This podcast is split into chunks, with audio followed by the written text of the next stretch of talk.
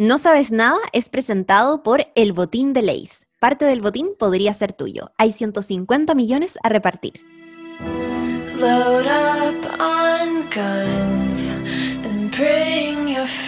Bienvenidos a un nuevo capítulo de No Sabes Nada podcast sobre Black Widow. Estoy aquí con mis compañeros de panel, José Bustamante y Claudia Cayo.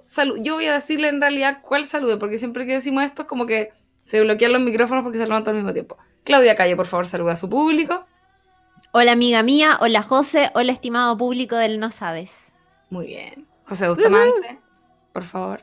Hola amigas, ¿cómo están? Hola No Sabes Nadites, bienvenidos a un nuevo capítulo muy, muy ñoño, donde volvemos y, retomamos nuestro análisis a los superhéroes y, quiero decir de antemano que eh, estoy con un micrófono bien precario. Así que ustedes ahí me van monitoreando y si en algún minuto no me escuchan, no se escucha mal, dicen. Por supuesto. Si saturo los, micrófonos. No, no, no. Los micrófonos. No tienes que golpearlo nada más. Ahí José Bustamante manteniendo un ánimo alto, como pueden ver, a pesar de todo. Em, hoy vamos a hablar sobre una, sobre una película que la vimos todos, todos. Oh, ¿se escuchó eso? No. Un poco, pero está bien. Que son una cosa de mi computador, no era virus. Em, y, pero yo creo que la persona que más entendió esta historia, sospecho, fue la Chiri. ¿Estoy lo correcto? Sí. Miren. Por favor. Ah. No, eh, no me pongan tantas fichas. Que, miren, si en verdad hablamos aquí como a calzón quitado, probablemente yo soy la que se ha visto más las películas del UCM.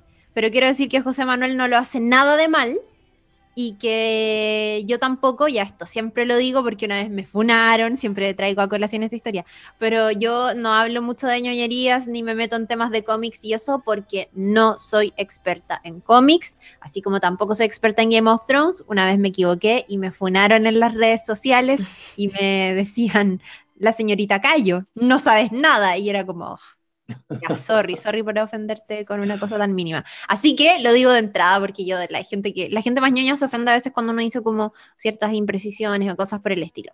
Pero sí, vamos a estar comentando la película de Black Widow, que es la vigésimo cuarta película del universo cinematográfico de Marvel, o para los amigos MCU, o para los más amigos el UCM.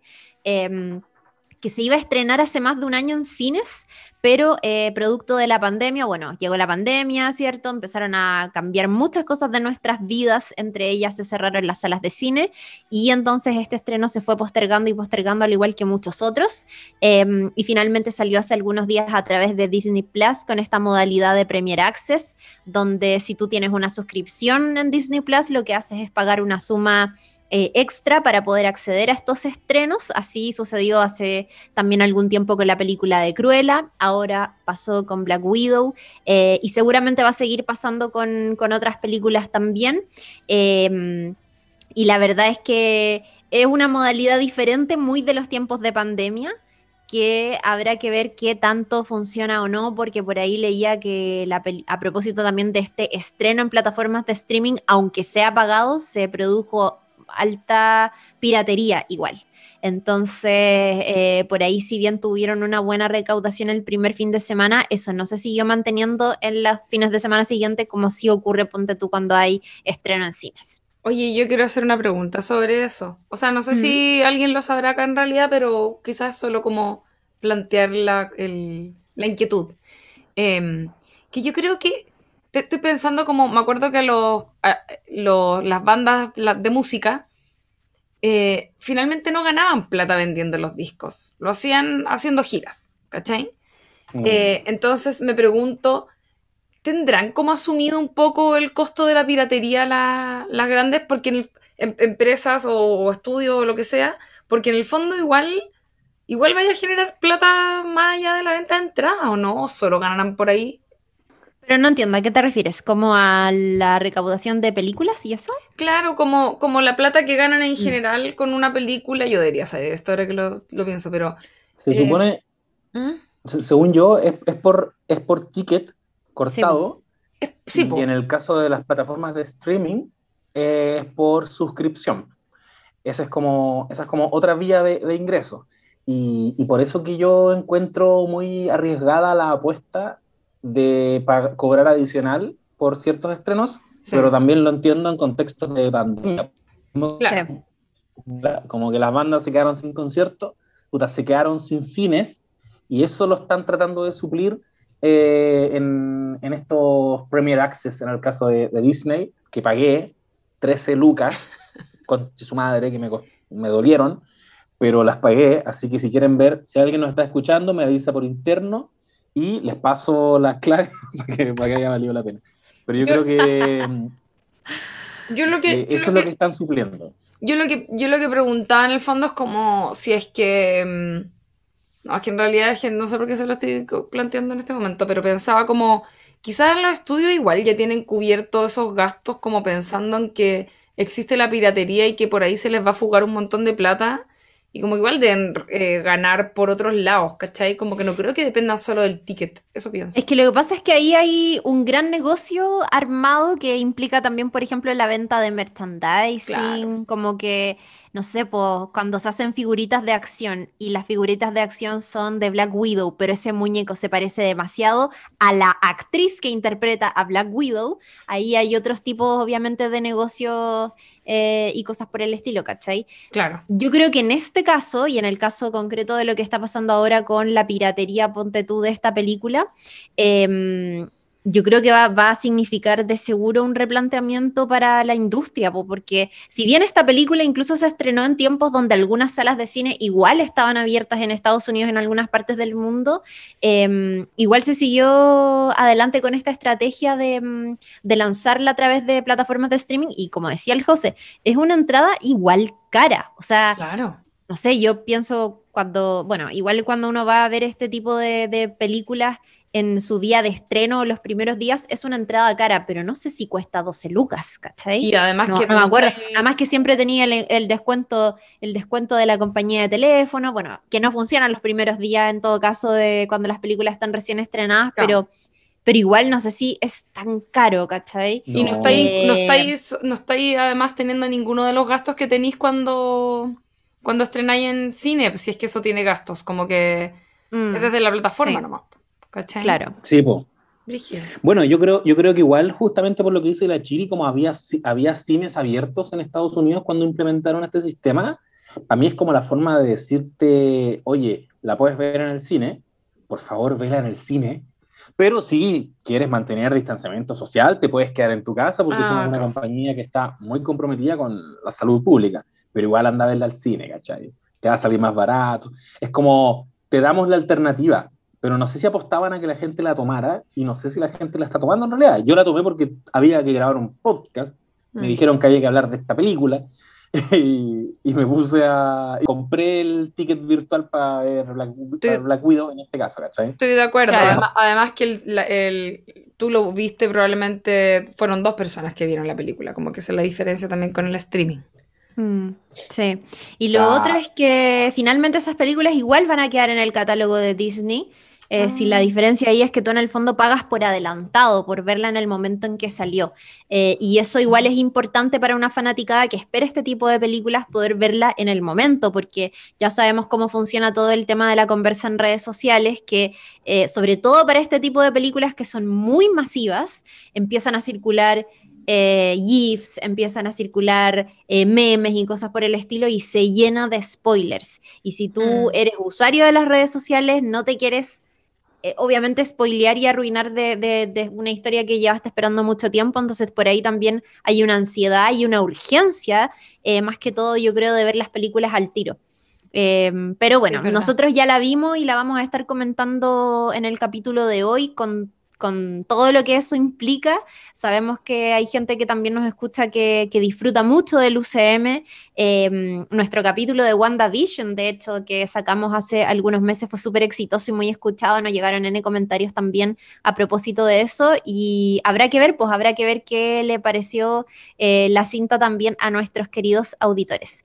Em, voy a comenzar contextualizando un poquitito sobre la película para que después empecemos a hablar de la trama y de lo que nos gustó y lo que nos pareció raro y cosas por el estilo, pero mm, hay que hacer aquí una precisión. Eh, importante, que es que Black Widow era eh, uno de los personajes de los Avengers originales que hablo de la primera película de los Avengers, que no tenía su película propia.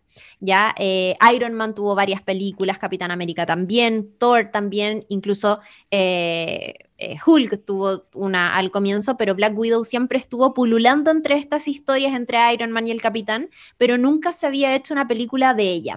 Eh, según leí por ahí, Scarlett Johansson en su momento y otras personas venían insistiendo en hacer esta cinta desde hace muchos años. Eh, había más o menos una historia que se sabía que querían contar, pero finalmente decidieron privilegiar estas otras historias protagonizadas por héroes masculinos, fortalecer esta trinidad Iron Man, Capitán y Thor, em, y dejar esta otra historia para algún otro momento. Por ahí leía como que la declaración eh, de, Kevin Feige, me parece que es como productor ejecutivo de, todos estos asuntos, él decía que en algún momento la historia de los Avengers fue avanzando hasta tal punto que hacer una historia de Black Widow entre medio de todo eso les parecía que no encajaba tan bien, entonces decidieron postergarla. Eh, y esta película es rara, diría yo, entre otras cosas, porque trae de vuelta a un personaje que murió.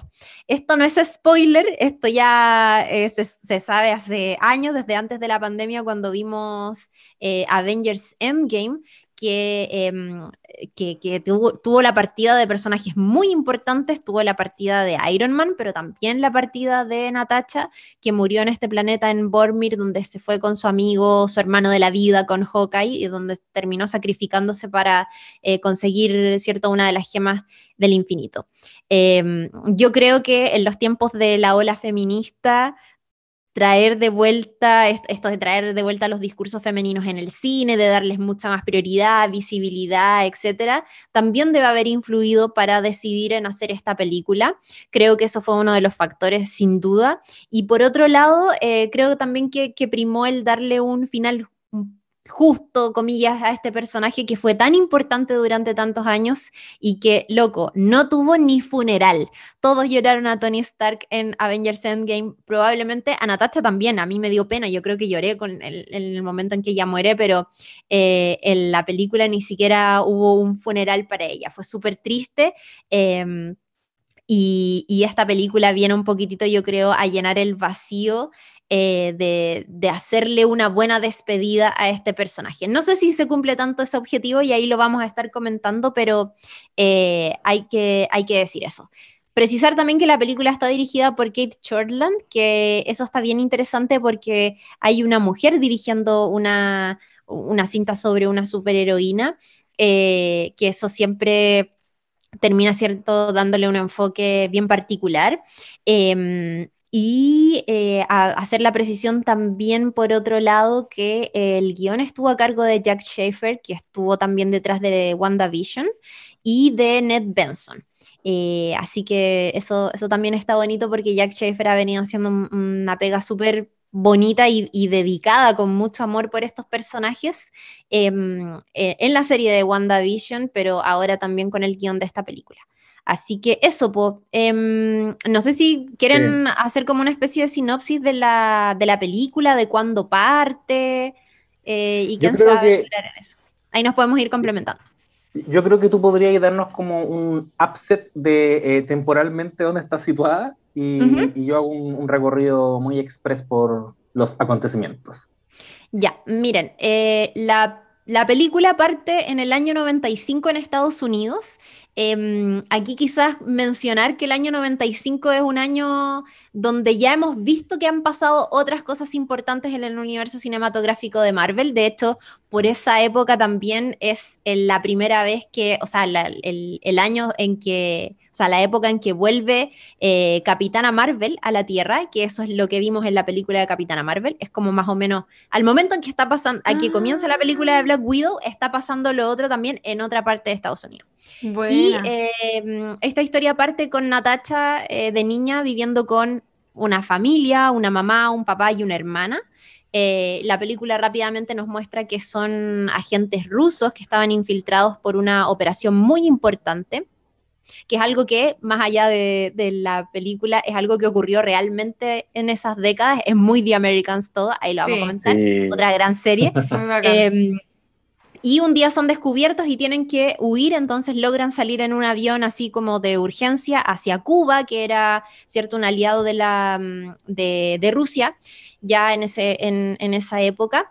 Y las niñas son separadas del resto de la familia y entonces las toma el eh, villano de la película, que es Dreykov, que es un hombre como obsesionado con dominar el mundo y con tener mucha influencia, y que para eso desarrolla un ejército de viudas, que son niñas huérfanas, eh, se nos insinúa también que son niñas como en cierto riesgo social, que se apartan de sus familias, que se esteriliza forzadamente y que se les entrena para ser super soldados. Uno de esos super soldados es Natacha y el otro es su hermana de mentira, ¿cierto? Y Elena Belova, que está interpretada por la gran Florence Pugh. Y lo que decía el José es muy importante, porque la historia que estamos viendo de Natacha adulta y, y Yelena adulta está ambientada después de la película de Capitán América Civil War que se estrenó en el 2016, que es esta película donde los Avengers se dividen por diferencias políticas entre quienes estaban a favor de los acuerdos de Sokovia y quienes no. Em, que es ahí donde se forman estos dos bandos de Tony Stark y el capitán. Finalmente el team del capitán queda encarcelado por violar los acuerdos de Sokovia. Finalmente son liberados eh, ilegalmente, pero los ánimos entre los Avengers quedan un poco quebrados. Y em, lo que vemos en esa película es que el personaje de Black Widow decide a último momento eh, darle una pequeña ayudita al eh, equipo del Capitán América y entonces ataca a Black Panther, que era del otro bando, y su personaje queda en un limbo, como que no es ni de acá ni de allá y pasa entonces a estar prófuga. Y ahí viene esta historia donde ella se reencuentra con su hermana, eh, después de que Yelena descubriera esta cosa de la mente y estas, estas como, no sé, eh, ¿qué son? Como ampollas, ampollas de una cosa roja, le voy a llamar, amigo. E-, esa es la ubicación temporal. Perfecto. No, está muy buen contexto. Eh, ahí quiero, quiero hacer un punto. Aquí se nota que tú eres la persona que, que se maneja en estas temáticas, partiendo desde que tú dices el, el UMC y nosotros con la Luna decimos Marvel. Claro. las películas de Marvel. No, yo digo las películas de Marvel. La, Luna dice los superhéroes. No, mentira. la, Luna dice estos monos. Eh, le dice los monos chinos. Eh, caricaturizando. Eh, Oye, y el Yoda es chico, el Yoda es chico. El, Yoda es chico. Grogu, Lula, Grogu. Ah. el, mono, el mono chico. Em, y lo que ocurre entonces, como muy bien nos comentaba la Chiri, es que acá en esta película entonces vemos este periodo en que eh, Black Widow se encuentra, o Natasha Romanoff, se encuentra en condición de prófuga de la justicia y como una excusa, por supuesto, para mostrarnos esta reconexión que tiene con su familia. Eh, nos, dan como una, un pequeño eh, barniz por el backstory de este personaje, como decía la, la Chiri en, en, los años 90, y ahí entendemos que parecía ser una familia muy bien constituida que de pronto sufrió un quiebre por motivos políticos y nunca más se vieron. Eh, pero en, la época actual, mientras eh, Natasha Romanoff se encuentra prófuga, entendemos que era todo más o menos superficial. ellos no eran una familia tan bien constituida, más allá de que se da esta lógica de Americans, de que son espías rusos en Estados Unidos. Y hay un bonito guiño igual a de American, porque creo que de American es como la, el relato que más en profundidad se mete en, ese aspecto de la historia de la, de la Guerra Fría. Más la serie. Yo siento que igual ahí fue, o sea, obvio que pensaron en The Americans igual. Obvio, ¿no? Yo también pensé lo mismo. Pero la versión Disney de Americans igual. Sí, claro, obvio. La, versión, ahí mi parte, ese, esa parte, eh, el lado comunista de mi corazón, igual me, produjo sensación como de, cada vez que se van a meter en estos temas, eh, como Unión Soviética, como Guerra Fría, te, paras en te paras en el lugar de The Americans y los haces con una cierta dignidad y respeto, o, o es la caricatura, ¿cachai? Y igual, igual creo que eh, acá está bien caricaturizado, ¿cachai? Es como, puta, son uno, unos brutos, el papá es un wea. Me, cayó, me cayeron muy bien. es que es muy chistosa la película, encuentro. Sí, es muy chistosa. Bueno, pero como para cerrar ese, ese arco, en el fondo es la historia de esta familia y que en este reencuentro que tienen años después, los vas, los vas como redescubriendo a todos los personajes eh, después de esa idea que tenías de ellos cuando, cuando eran una familia, comillas, más normal. Y te encontré con que la, la hermana chica de, de, Scarlett Johansson, que yo creo que ya nos hemos demorado demasiado en decir el nombre de Florence Pugh en este podcast. Tu esposa. Mi esposa, eh, que ya, yo cacho que ya estos días va a estar de vuelta por acá por Chile, porque me dijo, oye, tengo que andar una gira promocional. Eh, mi esposa Yelena Velova, en este caso, muy simpática, que me cayó bien y que, y que yo creo que hay intencionalmente, y aquí quizás se va a conectar con lo que la Chiri estaba adelantando antes, que es como esta hipersexualiza hipersexualización del personaje de Black Widow, que es la definición de una femme fatal. Eh, pareciera que acá, en la hermana chica, quisieron mostrarte otro tipo de feminidad. Eh, acá empiezan como a actualizar la mirada, ¿cachai? Acá se ponen como los lentes del feminismo y obviamente hay mucho que hacer en esta película. O sea, si, si partís de la base de que Black Widow es la mujer de ese gran panel de hombres llamado eh, Avengers, hasta cierto punto era la mujer, ahora, ya, ahora hay más, pero en su momento era, era ella. Em, si partís desde, desde, esa perspectiva, obviamente que acá hay mucho trabajo por delante y era una gran oportunidad. Y, y yo creo que no la desaprovecharon. Hicieron algo muy divertido que es como mostrarte a Florence Pugh como la hermana menor con una feminidad un poquito menos, no sé, eh, estereotipada. Tal cual como lo dice ella. Sí, o posera incluso. Como, sí, pues se ríe de eso. Que la, hue, la hueviara, ¿cachai? Como, ¿por qué te ponía así la wey incómoda? Y es como, puta, porque male gaze, po, male gaze, ¿cachai? La, la, posición sexy, si no hay ninguna mm. otra razón para que se pare así. De hecho, había momentos en, en el clímax como cuando van como corriendo, recorriendo pasillos, disparándose, como muy escena de acción, eh, obvio que Scarlett Johansson va caminando muy elegantemente y Florence Pugh como que se pegaba como unas carreritas, así como media encorvada incluso. Y me gustaba ver eso porque era como, bueno, obvio, si tiene que correr, ¿cachai? Tiene que, tiene que moverse, no, no, tiene que estar todo el rato posando por la cámara. Eh, y así vais conociendo a los diferentes integrantes de esta familia y, te vas encontrando con que también el papá, Alexei eh, Shostakov, el personaje, o Red Guardian, interpretado por David Harbour, que sí. es el Paco de, de, Stranger Things.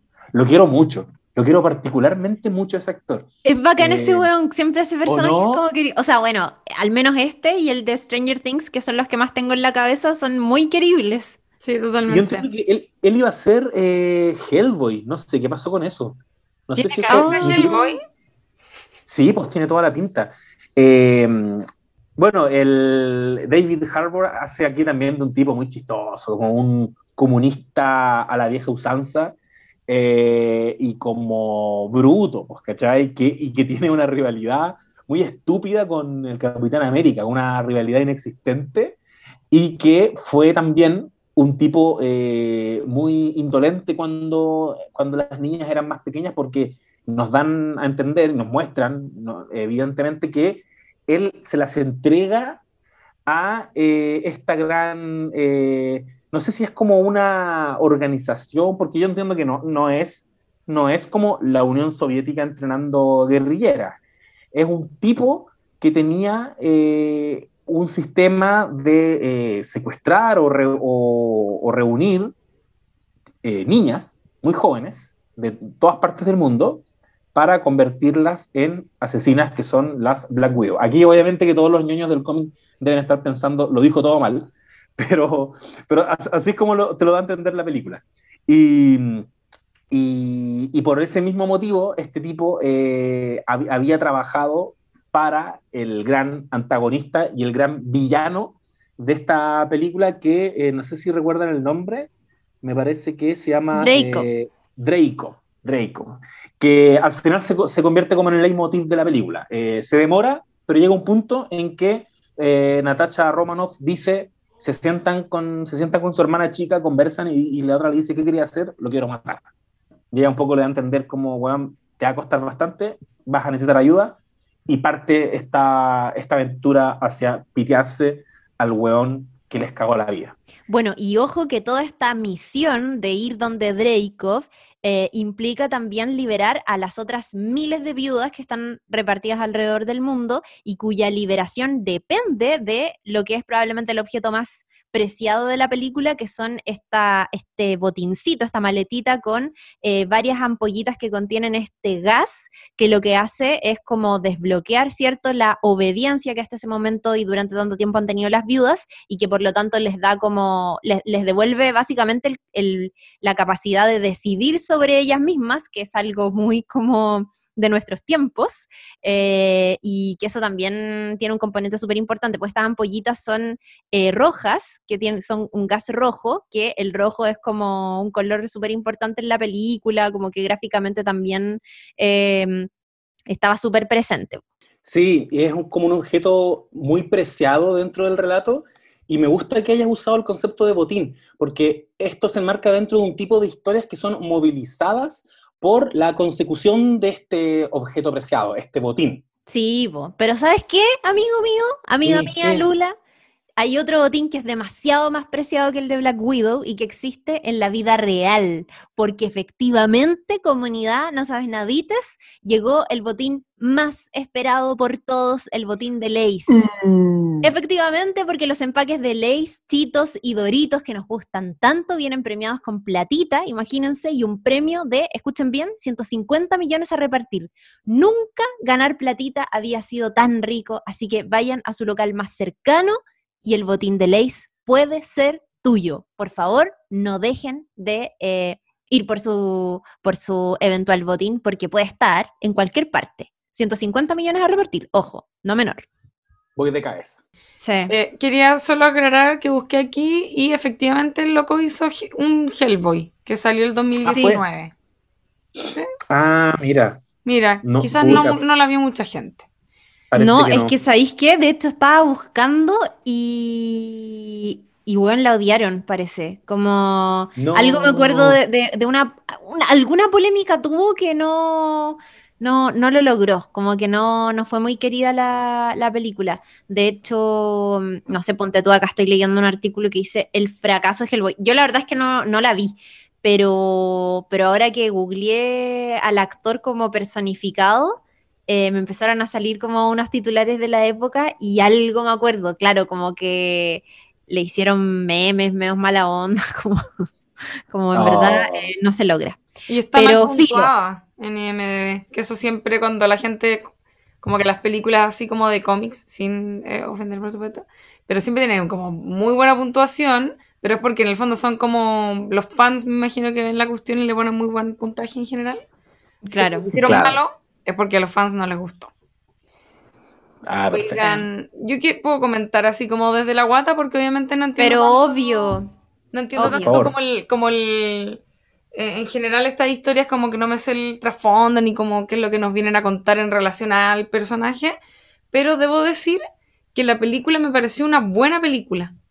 Como eh, obviamente excesiva acción para mi gusto y todo ese tipo de cosas que como que me distraigo a veces como ver un partido de fútbol, a mí como que veo muchas cosas volando y gente pegándose y como que se me da un poco la onda, pero en general la película me pareció buena y quiero decir que eh, Florence Pugh lo hizo muy bien, como que quedé con esa sensación, porque obviamente venía a entrar a un mundo que no es el de ella, yo creo, como actriz normalmente, ¿no es cierto? Como eh, eh, bueno, qué sé yo, películas de acción y además como este tipo de sagas que son como eh, más pop, ¿no es cierto? Y ella es como una actriz, no sé, muy como británica de películas, como más como cine tradicional, por así decirlo, no sé. y me pasó que sentí que lo hizo muy bien en, este tipo de películas. la encontré muy divertida. Y en, eh, en, general encuentro que la historia estaba buena. Como que me. No sentí que vi una cosa como. Eh, es que no quiero eh, sonar como. que encuentro que son malas las películas en general de Marvel y nada, sino creo que sean todas malas. Pero es de las que encuentro que están buenas. Y me llama la atención, ahora que lo pienso, porque encuentro que también, por ejemplo, Capitana Marvel la encuentro particularmente buena y será que le ponen más empeño a las de mujeres como pensando en que a lo mejor no las van a ver tanto. Puede ser. Oh, Deberíamos capaz. comentar algún día Capitana Marvel, weona. Es, Sí. es- es bacán. A mí Es me bacán. gustó Caleta. Y, o sea, creo que en algún capítulo lo mencionamos que, que es súper loco y, y puede tener al- algo, podéis tener algo de razón porque en general el, el UCM partió estando muy como dirigido a un público fundamentalmente masculino, o sea, más allá de Ah. que las mujeres igual leen cómics y que no quiero en ningún caso invisibilizar eso, pero sí eran puta eh, historias muy masculinas, ¿cachai? Que no solamente eh, lo eran porque tenían a un hombre de protagonista, sino porque también los relatos eran muy como eh, de esa línea. Y pasaron muchos, muchas películas hasta que empezamos a ver como de verdad personajes femeninos interesantes. Y cuando tuvimos la... Piensa que esto es súper loco, pero la película de Capitana Marvel salió antes que la de Black Widow. Estamos hablando que el UCM decidió hacer una película eh, de origen, de una, como introducir una superheroína nueva antes de hacerle una película a una que ya tenía desde hace muchos años. Y, Claro. y- y en su momento lo de Capitana Marvel fue súper polémico, Juan, como que la película fue... eh, como que la, la- la estaban boicoteando en redes sociales. Yo me acuerdo de eso. ¿Te acordáis? Porque Brie Larson, bueno, es abiertamente feminista y es como súper activista desde ahí. Había ganado recién un Oscar por esta película Room, que la comentamos el otro día en otro podcast. Y, y weón, los eh, fanáticos, como que un público súper incel, eh, la hizo mierda. Y la, la boicotearon en Rotten Tomatoes y toda la cuestión. Y a mí me parece que es una película que no es mala. Para nada. A mí me gustó, a mí, a mí como mujer me gustó caleta el relato, como que lo no agradecí he mucho. visto. No la he Es visto. buena. Pero Es no la he boicoteado. Eh, encuentro tan ridícula esa weá. Es como cuando en su momento. Pero es otro tipo. es- no sé si. Yo creo que también eran incels. En, cuando yo estaba en la U y empezaron a hablar de que Idris Elba podía ser James Bond. Y, y hubo Sí. críticas Racismo. al respecto. Weón, porque era negro. No, pero perdón, es que en los libros James Bond no es negro. Entonces es como. para justificar en el fondo que no, no queréis que el weón deje de ser blanco. Mm. Pero. Ay, es que la pero gente- heavy lo que- No, Sí, perdón, me acordé lo de la sirenita, que la gente era como, pero ¿cómo va a ser afrodescendiente? Onda así es como la sirenita y es como, weón, los sirenitas no existen, ¿qué te pasa? Como, puede ser cagó. loco, da lo mismo. Oh, que su madre la va, ¿verdad? Eh, o me Weón, la acordé cago. de, lo- de uno de, los, de mis memes favoritos de la vida, que fue cuando eh, J.K. Rowling reveló que, que parece que en la obra de teatro que salió, Hermione Sí. era negra. Y también, obviamente, hubo críticas, pero ¿por qué? ¿De dónde sacó eso? Y, y alguien puso, lo encontré, dice, no sé qué leyeron ustedes, pero acá claramente sale que Hermione es negra. Y ponen como un párrafo del libro y dice, un momento, McNair, por favor, dijo la voz de Dumbledore, usted también tiene que firmar. Los pasos se detuvieron. Bu- Bagdick dio un picotazo al aire y anduvo algo más a prisa. La cara negra, como el carbón negro de Hermione, que es negra, asomaba por detrás de un árbol, resaltada por sus caderas, por sus cadenas de oro y sus rastas. Motherfucker, date prisa, que he quedado para llegar al básquet, dijo Hermione mientras improvisaba raps de negros. Conche tu madre. Que me dio risa esa wea. Es que es como, ¿qué esperaba ahí? Sí, la dura. La cago. enunciaran en la página 1, Hermione, la amiga negra de Harry Potter, Claro, la dura. eh, pero bueno, eh, muy Qué ridículo. estúpido. Y, la, y es muy cierto lo que dice la Chiri, no lo había pensado, que heavy que el feminismo se resuelve en, a ojos de Marvel incorporando más mujeres eh, y no necesariamente dándole prioridad a fortalecer al personaje femenino que ya existía y que probablemente es como la gran crítica que tú le podías hacer en esa época, que todos son hueones bacanes y ella no tiene historia. Ella Mm. es eh, una mina muy sexy y es con Scarlett Johansson, que está ahí usando Sí. un traje. Era demasiado evidente lo que dice la Chiri, el público, para quien estaba dirigida esta weá, que, Mm. se, que se siente identificado con Capitán América, un tipo flaquito, que querían listarse en el ejército, y un día le salen muchos músculos y es muy mino. eh, y no, Mi no esposo, por cierto. Mi esposo. ¿Verdad? Ah, ¿verdad? ¿Cómo está vos? Bien, bien. Estamos Bueno. felices. Aquí en cuarentena, eh, muy bien. Oye, me encanta Chris Evans. Hoy día estaba pensando que estaba a propósito de la película. ¿Por qué estaba pensando en Chris Evans? Ah, pues es que yo pienso en mi esposo. O sea, acá lo veo y pienso en él. Eh, no, y weón, eh, algo muy random que voy a decir, pero estaba viendo una escena de Civil War donde sale eh, cierto Steve Rogers, el, el, personaje de Chris Evans.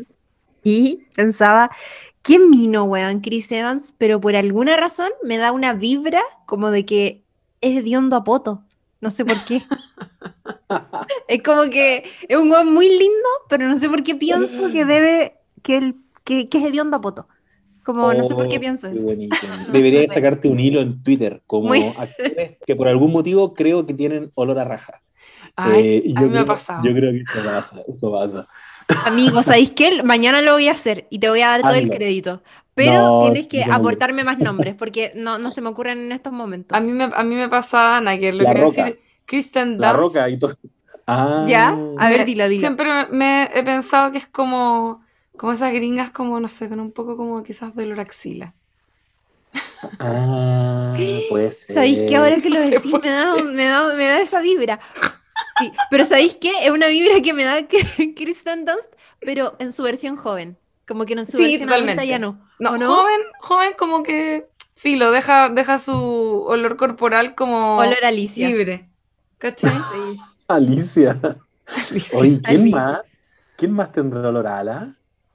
Lo voy a pensar. bueno, sabemos que de hecho Julia Roberts eh, no ocupa desodorante. Y que ah, ¿sabemos eso? Sí, lo sabemos. Lo, dijo una vez en una entrevista que ella como que tenía un aprecio por su olor corporal. Mira, ¿sabes qué?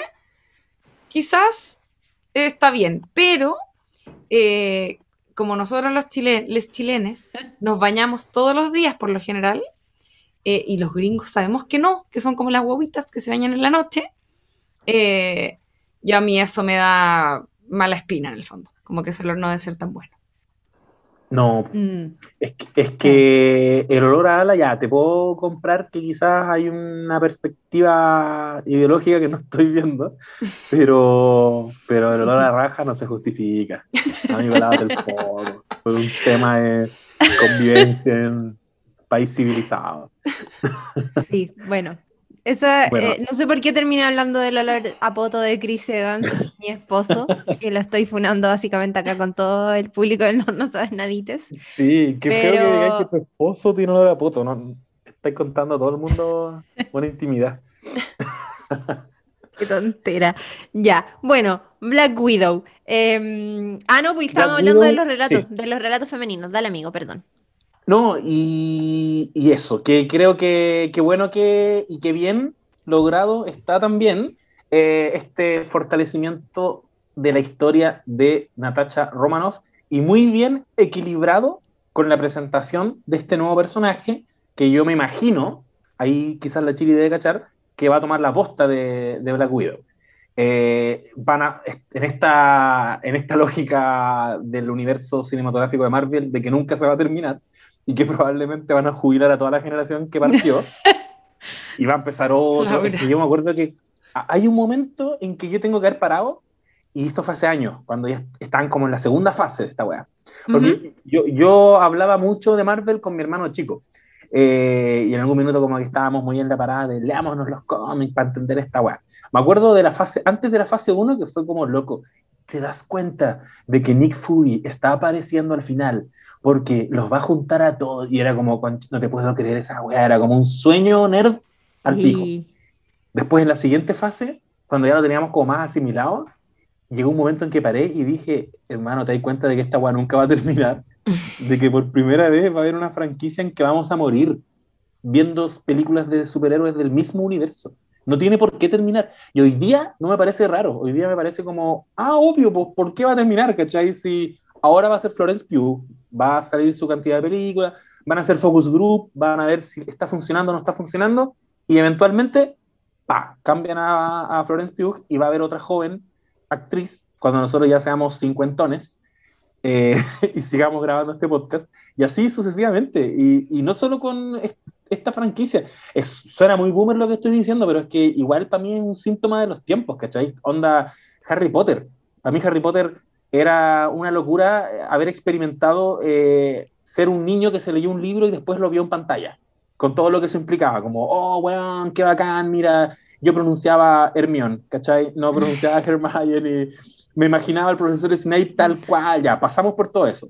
Y, terminó, y, fue una despedida, y fue como, weón, vamos a ver la última película, se acabó esto, damos vuelta a la página, pero J.K. Rowling ahora hace guiones de Animales Fantásticos. Eh, y eventualmente, puta, Disney podría comprar la franquicia y cambiar a J.K. Rowling, ¿cachai? Y cambiarla y poner a otro.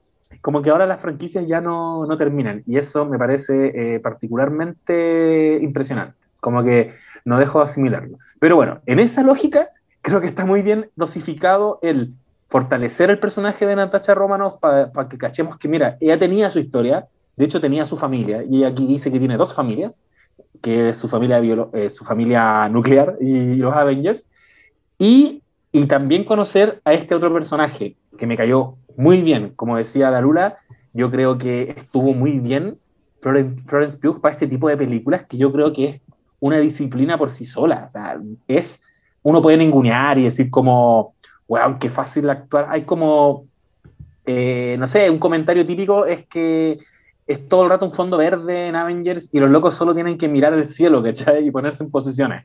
Como mm. que, simple esa actuación. Pero yo creo que ya se convirtió por sí sola en un tipo de actuación, pues, ¿cachai? Mm, actuación para películas de acción. Y hay actrices y actores que uno no se los imagina en esas paradas. Y a Florence Pugh yo no me la imaginaba tanto y mm. creo que por lo mismo la eligieron a ella, porque tiene como esta aproximación distante. De hecho, tira tallas con los Avengers y hace la postura y después hace como, qué ridícula la postura de, de mi hermana, ¿cachai?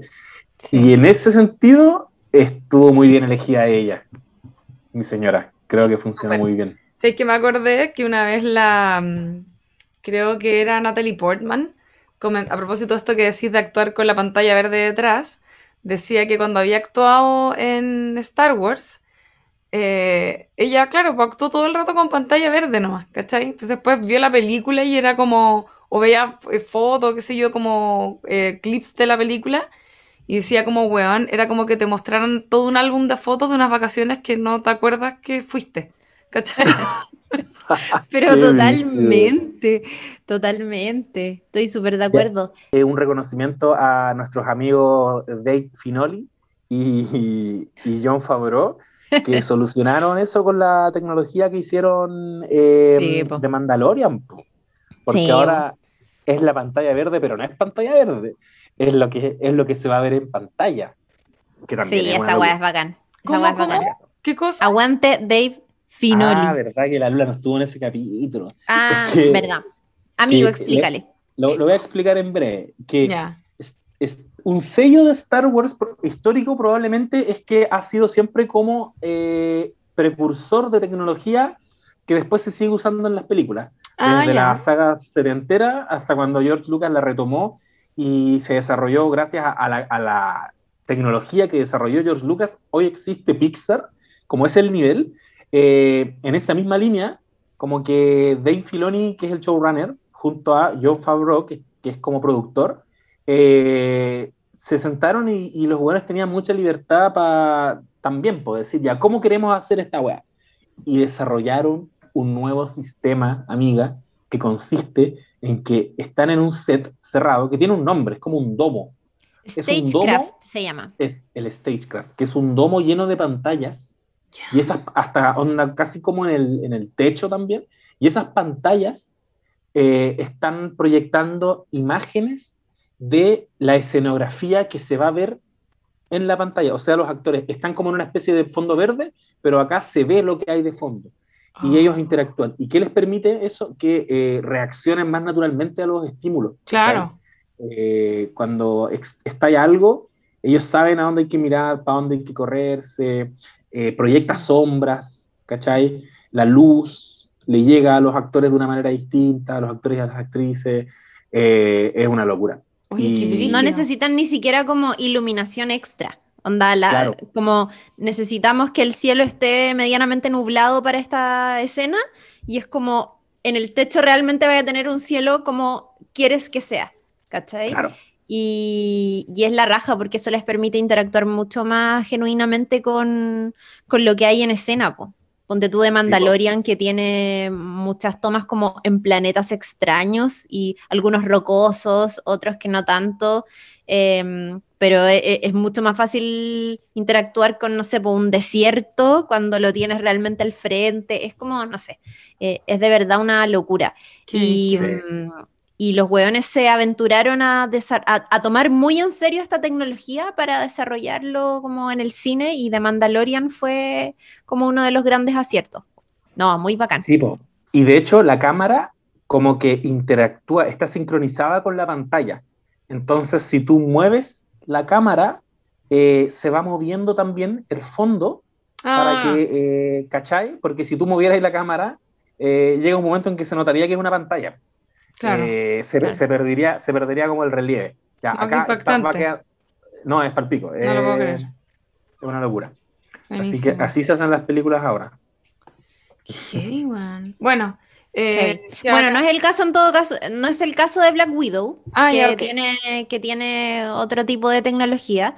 A mí me pasó eso un poco con los efectos especiales, debo reconocer que eh, me pasó, eso sí, que mm, eh, de pronto se me hizo como que la película tenía demasiada acción para mi gusto. Como... Y sabéis que no, creo que no, no, no, no me molesta la acción en general, pero a veces cuando las cosas de acción que involucran un mortal, como un personaje que sabemos que es mortal, Ah, está enfrentado a situaciones demasiado extremas donde sobrevive, como que me quita un poco la credibilidad del relato y no, y como que ah, me, da, un poco de lata.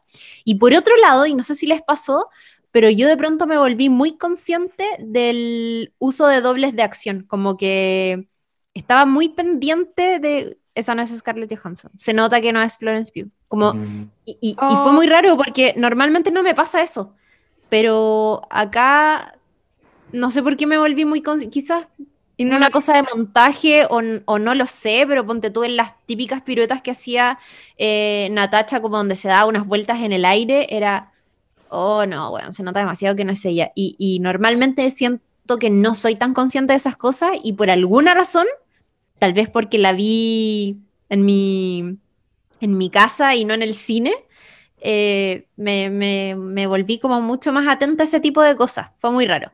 Pero aún así, y fuera de todo lo que es eh, acción y todo eso, también quería sumarme a lo que decía el José sobre Florence Pugh. Qué rango, weón. Qué bacán. Ella es muy talentosa. Eh, es muy talentosa y le quedó muy bien un papel de superheroína. Efectivamente va a estar tomando la posta, vos, de mm, ahora que el personaje de Natasha ya no está, es muy probable que ella eh, lo tome y de hecho ya se sabe, por ejemplo, que va a aparecer en la serie de Hawkeye, que se va a estrenar de aquí a que a, fin de año ya va a estar estrenada y va a ir apareciendo ahí también, así que... Oh, qué bacán. Eso es muy bacán. A, mí me pasó, eh, caleta, eso que decíais de excesiva acción, sobre todo que... Eh, claro, yo no, yo no, bueno, yo no cachaba bien como si tenía como superpoderes, como que esas cosas yo no las sé, pero consulté aquí en la casa y me, habían confirmado como no, ella es humana, ¿cachai? Y era como, ya, eh, porque los meos cornetes que le pegan y está tiquitaca, ¿cachai? Como igual eso me, lo cuestionaba mucho y encontré que había mucha, mucha acción, encontré sí que estaba bien hecha. Eh, yo no caché lo de las dobles, ahora que lo decís, pero sí me hace ruido cuando veo que se ve el personaje muy computarizado y como que en algunos momentos se notaba que era como una animación, ¿cachai? Y eso igual me, me saca un poco, pero no creo que no fue mm, excesivo. Lo que sí quería decir es que, o sea, a, partir de un poco de la existencia de la película, que es como, yo tengo la sensación de que le dieron un, además de pasar la posta, obviamente, y que es un súper buen personaje el que apareció ahora con, con Yelena Belova y sobre todo que fuera Florence Pugh que le salió la raja, es que también me imagino que es un cierre eh, para el personaje de Natacha, eh, como un, cierre como se lo merece, ¿cachai? Porque según entiendo, yo vi la película pero no me acuerdo y no la alcanza a ver para este capítulo de nuevo, pero cuando mueren los, los Avengers que mueren en esa película en el que mueren, o sea, en la que mueren, eh, en el fondo, como una señora opinando de la... Eh, en el fondo, em, no, no es una despedida bacán para un personaje que ha acompañado toda esta historia, pues, ¿cachai? Entonces, encuentro bacán que le hayan dado una película a ella, eh, también pensando en que hay una mega actriz detrás del personaje, obviamente, y que también por lo mismo merece un cierre digno de esa estrella, ¿cachai? Ahora, a propósito de esto, quería comentar y como dar un poco el pase también para que la Chiri ahí elabore eh, lo que ocurre con los temas como de género en la película. Porque obviamente eh, el feminismo es algo que ha calado hondo, la última la feminista al menos, ha calado muy hondo en nuestra sociedad y en el planeta entero y en Hollywood, por supuesto, también. Hemos criticado en varias oportunidades también eh, cómo se usa de forma muy como eh, instrumental, podríamos decir a veces también los temas de género para eh, hacer platita, ¿no es cierto?, con estas pelis. Em, y en esta película, por supuesto, igual ocurre eso, como que está el tema de género muy presente, muy excesivamente presente, que a mí a veces debo reconocer que me da un poquitito de cringe, que sea mm. como tan, ah, mujeres, ahora todas las historias son como de la mujer. Y es como ya, ok tenemos igual una película que curiosamente está protagonizada por dos mujeres, creo que eso está bacán, son dos mujeres que no son enemigas entre sí, solo al comienzo, y después tienen, eh, son equipo y eso está bacán. Em, no hay historias amorosas, ¿no es cierto? Y eso también está bacán. Es como una historia más de amor quizás entre ellas y esos bonitos como Frozen. Em, y eh, sí, obviamente hay todo un tema de género eh, o al menos fue la lectura que hice yo, que igual es bastante como eh, clara, digamos, que es em, un hombre, ¿no es cierto? ¿Cómo se llamaba el caballero? De Dreykov. Dreykov, que eh, tiene como a esta El caballero. tiene estas mujeres medias como entre dominadas, prisioneras, qué sé yo, que yo, yo sentí que era como, ah, esto se trata de la trata de blancas, como, era como una cosa muy así, ¿no Totalmente. como mujeres, ¿no es cierto?, que venían, qué sé yo, de situaciones medias como eh, precarizadas o que tenían algún tema en sus vidas por la que estaban desprotegidas y él las agarraba, las dominaba completamente y a la vez ponía a otra mujer, que era Melina, ¿no es cierto?, para participar como de este, eh, de este asunto de manera activa. Era como Gloria Trevi, ¿cachai?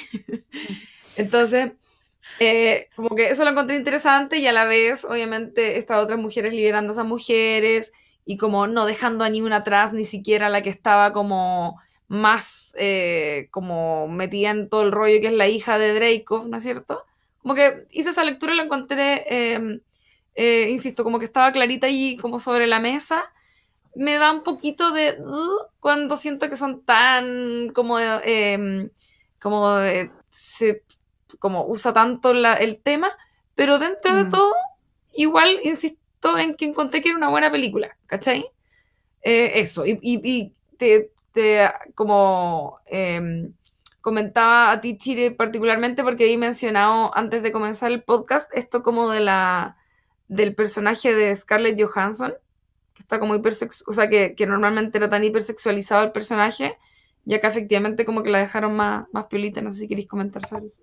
Sí, sí, eh, porque parte de lo que viene a hacer esta película siento es entregarle un, final más adecuado, más, más haciéndole algo de justicia a un personaje que fue tan importante para la historia. Acá alguien podría decir, ay, da lo mismo que el personaje sea querido, no se le debe nada a los fans. Hay gente que, aunque no lo crean, opina eso. Em, pero por otro lado, hay que recordar a mí me parece como cosas mínimas y súper importantes, y es que Natasha Romanoff dio su vida, weón, dio su vida por la causa que estaban defendiendo los Avengers y no tuvo ni un funeral. Entonces, em, nada, eh, fue, un final, en verdad si lo pensamos, súper triste para ella porque eh, siempre su historia estuvo muy ligada a la soledad, a la imposibilidad de formar lazos verdaderos con otras personas, ya sea amorosos o de amistad o de familia, por la pega, porque también ella era una persona con mucho dolor adentro y, mm, y, terminó muriendo como dando la vida por una causa y ahora tiene, según ahí nos muestra como esta película, una tumba en el lugar más recóndito, como en el bosque más recóndito del mundo, ni siquiera sabemos dónde está, muy raro. Em, y era obviamente súper necesario, a mi juicio, poder darle una, una, despedida un poco más a la altura, eh, sobre todo porque también Scarlett Johansson fue una parte importante un componente muy relevante para muchas otras historias y estuvo al servicio de estos otros relatos como masculinos que primaron durante tantos años. Y, también por otro lado, se, le da, se le termina de dar una vuelta a este personaje, porque la primera vez que se presentó eh, era un personaje pensado muy, muy desde la sexualidad del personaje. Mm. Eh, Scarlett Johansson salía con unos trajes súper apretados. Era una weá imposible de ser como una espía tan seca y tan buena para la acción y todo, y, al mismo tiempo como usando unos trajes tan apretados y como súper curvilínea, con unos rulos de mierda, weón, falsos, como, ¿cachai? Era, era, muy, muy, muy extraño.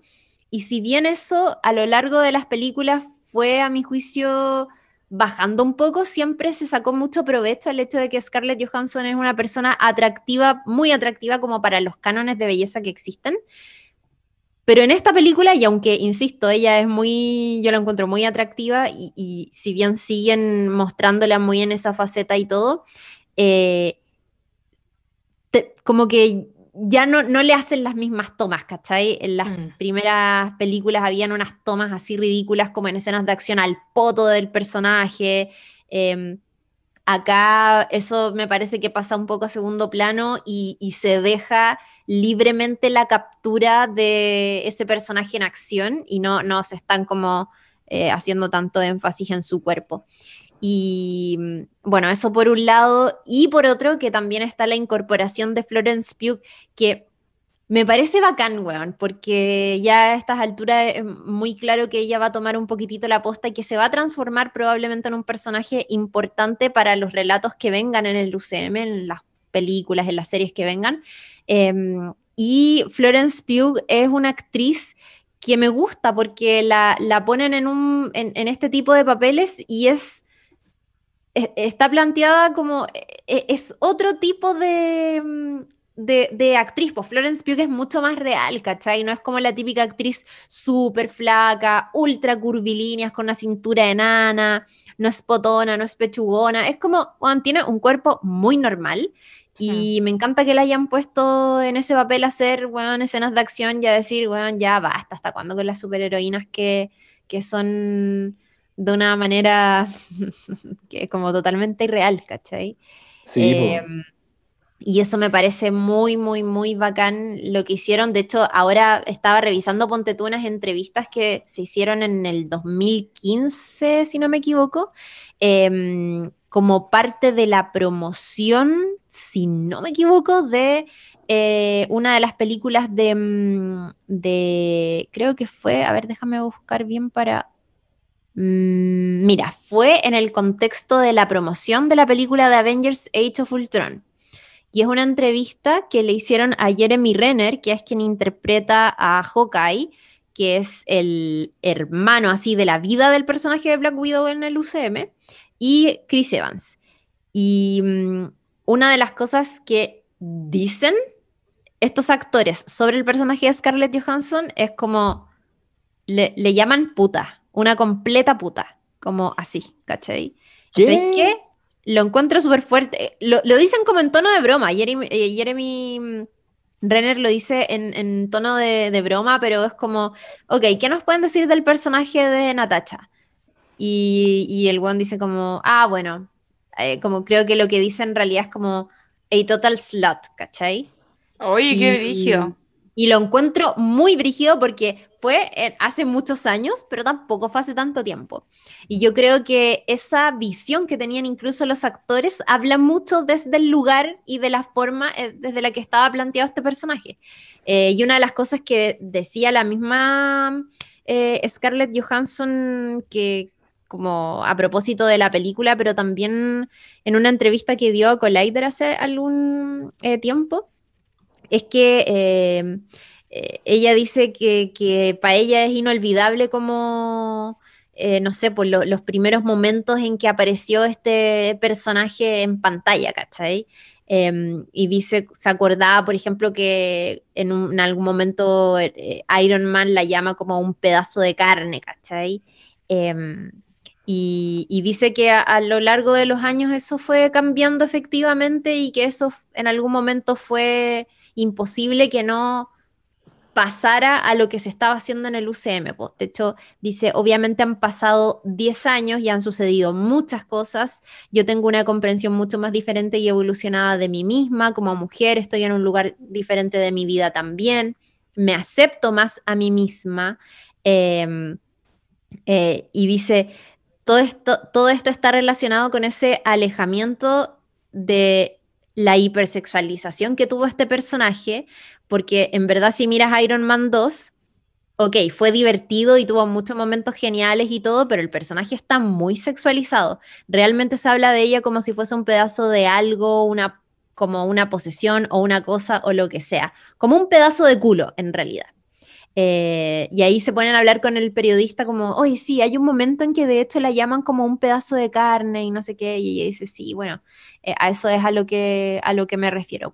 Y, ella reflexiona un poquitito también sobre cómo em, la imagen que ella tenía eh, como en la industria también fue cambiando, pues a medida que se fue haciendo más grande, más consciente, se convirtió en mamá, quizás ya de pronto no era tan joven, eh, y puta, y la industria empezó a mirar para otros lados al mismo tiempo que eh, se empezaron a abrir como estos discursos feministas, pues, y ella, yo creo que ahora debe estar en una parada muy distinta a como estaba hace años, ¿cachai? Una de las reflexiones que decía también era como, bueno, en ese momento yo encontraba muy halagador ser como una sex symbol, pero porque era incapaz de ver otras cosas que estaban sucediendo alrededor de esas cosas. Y hoy día ya no me interesa, ¿cachai? Como que lo que me parece más importante es entregar relatos eh, más verdaderos. Oye, lo encuentro brígido. Estaba mm. buscando porque yo no vi, o sea, la vi seguramente, pero no me acordaba. Eh, la de Iron Man. Ah, no, parece, que la, parece que no la había visto Iron Man. Em, y en el afiche que plancha. El afiche sale, ella es la única que se ve como más de cuerpo entero y sale como mostrando el poto, onda se le ve literal el poto y una teta. Como... Perdón, mi, reloj sonando. Em, como que sale así como mirando como esa foto cuando la gente se toma esa foto como va a mostrar el poto como mirando para atrás y se le ve onda, el poto y una teta. Como esa es la foto y todas las demás personas normal. Y ojo, que además en esa película la otra mujer como importante que sale es Gwyneth Paltrow, alguien que no está sexualizada, básicamente porque es una persona delgada como de poquita pechuga y ese tipo de cosas. Entonces esos personajes no la sexualizan, po. Sexualizan mm. obviamente a la voluptuosa, aparte que la otra es como la polola del protagonista, entonces tiene que ser la virgen, ¿no es cierto? Como la santa, la santa y la puta, eh, como este, esta, esa idea mm, eh, que no sé quién la tiró, como Freud o algo. Eh, qué dirigido, weón. Sí. Scarlett igual me da pena. Mm. Qué paja. Eh, eh, es que es una weá que igual creo que viene mucho de la cultura nerd en general.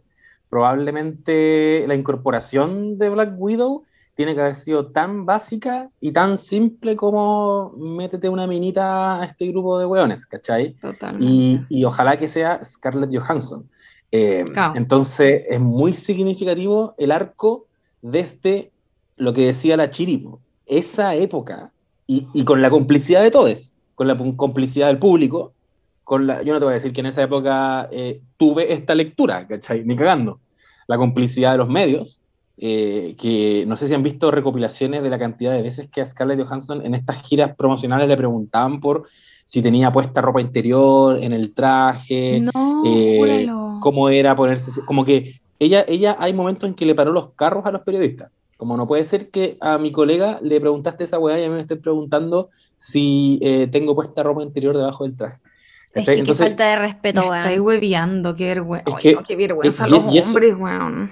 Loco, y eso era todo, todo lo que giraba en torno al personaje de eh, Black Widow y me, y me, puse a pensar a propósito del énfasis que la Chiri hizo en el traje, que sí, pues, obviamente es como un traje súper sensual, eh, en un detalle de esta película que lo había pasado por alto, y es el chiste de la chaquetita sin mangas de Florence Pugh, que está, ojo, llena de bolsillos. Es muy funcional. Te invito, amiga, a usar esto, no porque es sexy, sino porque es muy útil, que yo creo que es un guiño a lo que se ha instalado sobre, por ejemplo, los bolsillos en los jeans, ¿cachai? Eh, de las mujeres, que es como, bueno, ¿para qué queréis bolsillos? Eh, se, va a ver raro, eh, no sé, tu poto, ¿cachai? Es como, como, bueno, ¿por qué no tienen bolsillos útiles? y todo lo que hay, y, y toda esta cultura machista en torno a la moda, pues. buen detalle, y en general percibí eh, esta idea de, perdón, de que entre Florence Pugh y, Scarlett Johansson o entre sus personajes quisieron marcar una brecha generacional. Pues. Sí, igual mm. creo que el personaje de la hermana menor venía de alguna manera con, a, despertar a las compañeras, ¿cachai? Eh, esta weá como la, la, sentí, la sentí bien explícita, no así eh, de mal gusto, como que, que, funciona muy bien que haya un hombre arriba, en la cabeza de todo esto, que las tiene sometidas a todas las mujeres y ellas les tiran como un gas que las despierta y hace que dejen de pelear entre ellas, Que es como, mm. eh, no sé si la Lula lo dijo antes porque en algún minuto bajé a buscar mi cargador. Comenté precisamente eso. Ah, ya, perfecto. Pero no, pero está bien, está bien, está bien, desarrolla, si total tampoco por eso estoy agitado, porque estoy en un tercer piso, entonces me, me, cansé.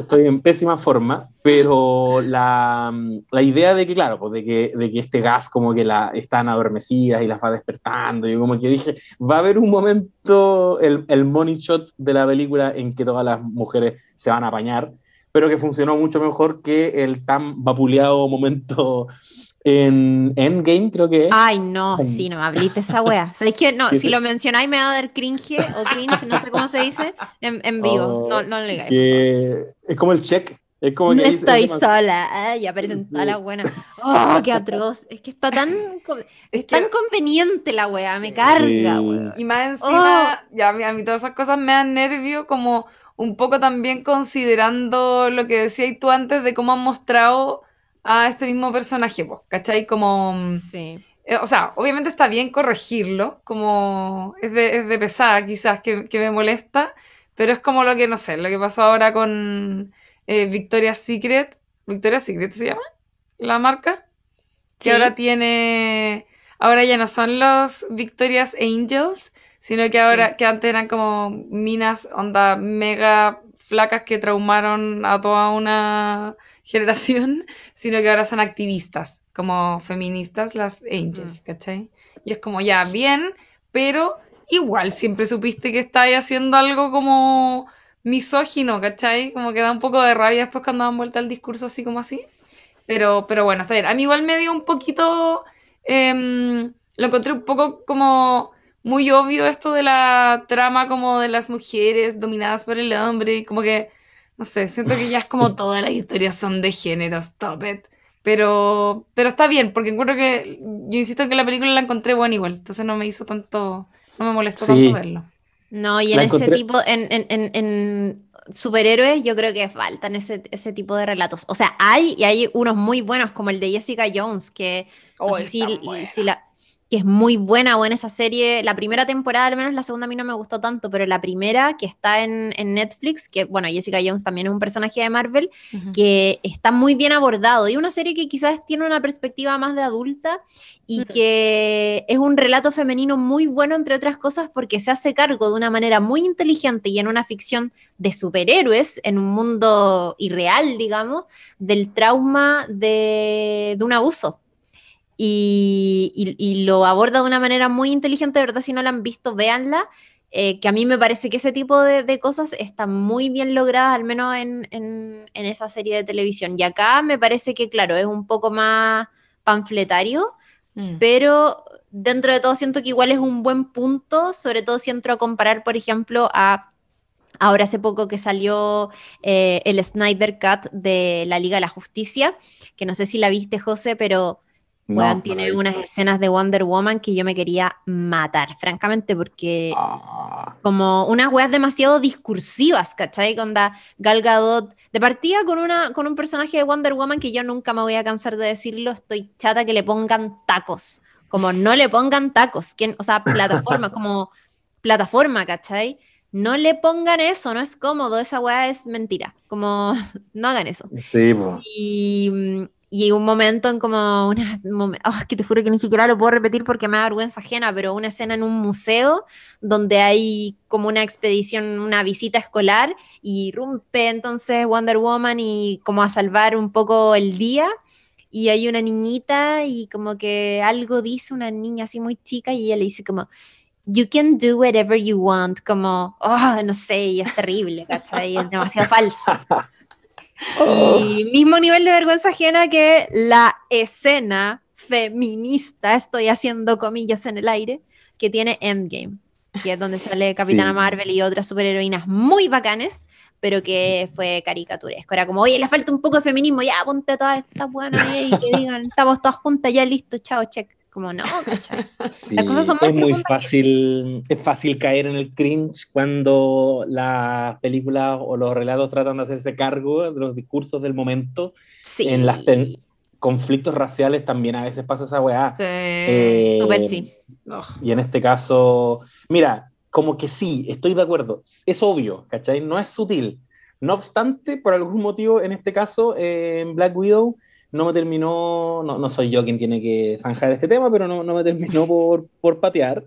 Y quería recoger lo que habían dicho antes, que no, no, no alcancé a meter la cuchara a propósito de la, la, Chiri que vio o percibió, se le hizo muy evidente como la, los dobles de acción, o la Lula que vio también eh, como la, los momentos digitales de las peleas, que también me pasó, y, y también me parece curioso porque no me había pasado con otras películas, y yo creo que estaba más, con, en mi caso al menos, estaba más conectado con eh, las actrices, como que a las dos, las, para mí las dos son importantes. Es que eran muy ricas. Ah. Es, que era, es que eran muy, muy, no, no, como que siento que eh, las dos para mí son como observables en este escenario de película de acción. Lo que decíamos de Florence Pugh, como a ver cómo lo va a hacer, ¿cachai? Entonces me pasaba un poquito eso, que yo creo que por, quizás al menos en mi caso por eso le estaba poniendo más ojo, porque es como, oh, se la puede, ¿cachai? Claro. Eh, y probablemente sin querer eh, disocié los momentos en que fue como, oh, la loca seca, como brígido que se mm. nota que hizo eso, o, oh, aquí está la doble. Eh, no sé si esa es la razón, pero al, menos a mí también me pasó un poquito. Y como película de acción, la disfruté bastante. Creo que también me pasó lo que decía la Chiri, que que soy más crítico con la verosimilitud porque no tienen superpoderes. Eh, entonces estáis todo el rato pensando como, ya, pero ¿cómo hizo esa weá? Pero, pero yo creo que justamente por el hecho de que es parte del universo cinematográfico de Marvel, yo me ponía en la parada de, ya, pero he visto cosas más fantásticas. Thor es un dios, ¿cachai? ¿Por qué ahora estoy poniéndome tan, tan ese... Ya, pero ya, pero Thor es un dios, tiene sentido que no muera tan fácilmente, ¿cachai? Pero ellas son mortales. Onda, la escena donde van cayendo como en el paracaídas y está como una gran explosión. Y básicamente está cayendo entre medio y por todos lados como desechos de metales y una hueá terrible pesadas porque se acaba de descomponer como una base aérea, como una, hueá, o sea, una plataforma. Y no les pasa nada, ¿cachai? Y esa, esos desechos, esos techos, esos pedazos de flexit, esos pedazos de, de, techumbre, ¿me entiendes tú? Deben ir a la velocidad de la luz, ¿cachai? Ni siquiera les rompen el, el paracaídas, entonces no sé. No sé. No, imposible. Imposible. Imposible, esa weá físicamente es imposible. Estoy hablando de física ciencia. En un momento también se caen en un helicóptero, como que caen así filos, se bajan y chao como en el medio de un campo cuando se le acaba el combustible. Sí, me recordó mucho, Me recordó como Misión Imposible 2. Parece que yo disfruto esas weas. Como el superhombre, el superpoder que en verdad no es un superpoder, simplemente eres una persona muy seca, como demasiado seca, Parece que hay una, parte media incel que me, hace disfrutar de ese tipo de historias. Eh, James, James Bond, ¿cachai? Como, como que hacen falta igual ese tipo de relato de, género misión imposible, pues, ¿cachai? Si es, todo el rato mm. ir a cumplir una misión y, y ir piteándose a medio mundo en el camino, pero con mujeres protagonistas. Lo encontré, lo encontré muy bien, lo disfruté. Y otra cosa que disfruto mucho y que invito a nuestros no sabes nadites a que lo hagan también es que cuando estén viendo, en este caso, Black Widow o puede ser su serie favorita o las series que nosotros vamos comentando, que lo acompañen de un buen snack. Yo, en el caso de Black Widow, estuve comiendo papitas fritas Lays, por supuesto. Produce un fenómeno parecido a lo que pasa cuando uno va al cine a comer cabritas, como el crunchy. A mí me, me evoca la experiencia del cine. Entonces, siempre estoy con mi paquete de snack y en este caso tiene que ser Leis, cabres, porque ya les dijimos, llegó el botín más esperado por todos, el botín de Leis. Todos los empaques de Leis, Chitos y Doritos vienen premiados con, atención, un premio de 150 millones a repartir. Voy. O sea, ustedes pueden estar viendo. Ponte tú, Black Widow, comiendo papas fritas y de pronto, pa, mira, 50 luquitas. ¿Ah? para pagar la película, para lo que les costó la película en, Disney más. Así que nunca ganar platita había sido tan rico. Corran a su local más cercano y el botín de Leis puede ser de ustedes. Voy de cabeza, ¿sabí? Voy de cabeza. Qué rico además comer papitas Leis. Es lo máximo. Oye, sobre el chalequito que decían, no me acuerdo. ah, tú lo mencionabas, José, de, este, mm, de este chalequito tipo Jade que le pasa eh, Yelena a, a, Natacha cuando se despiden, como con muchos bolsillitos y todo. Que es el. que, que eso estuvo. Eh, fue un bonito detalle porque es la ropa que usa eh, Black Widow en Infinity War, que si nos ubicamos como temporalmente en el mundo de las películas, la historia que vendría a continuación de esta es todo lo que pasa en Infinity War. De hecho, al final de Black Widow lo que pasa con este personaje es que Natacha, ¿cierto? Se eh, logra a través de su contrabandista, este one que le consigue todo lo que necesita, eh, tener como esta, este avión, nave, no sé, em, que lo habíamos visto en Infinity War y que de hecho nos habíamos preguntado de dónde salió esta nave, de quién es, ¿cachai? Que es la nave que ocupaba Natacha con el Capitán América cuando van a, encontrarse eh, a Inglaterra con, a Inglaterra si no me equivoco, con eh, Wanda y con Vision. Y, es como, ¿de dónde sacaron esa nave? ¿De quién es? Bueno, Black Widow explica de dónde salió esa nave y de paso también te hace un pequeño guiño a este, esta vestimenta que ocupa Natasha en Infinity War, que es esta, esta chaquetita, ¿cierto? Que finalmente ahí descubrimos que era lo que le había eh, heredado, de alguna manera lo que le había legado más que heredado eh, su hermana. Y eso lo encontré muy, muy, muy, muy bonito y, no puedo negarte que me dio mucha emoción el momento en que ella eh, dice como, bueno, ya uní a una familia, ahora voy a ver si puedo arreglar como todo el desastre que hay en mi otro grupo, donde efectivamente la última vez que nos juntamos nos peleamos a muerte. Eh, y parte como en esa misión. Eso estuvo lindo. Estuvo lindo y... Funciona muy bien eso.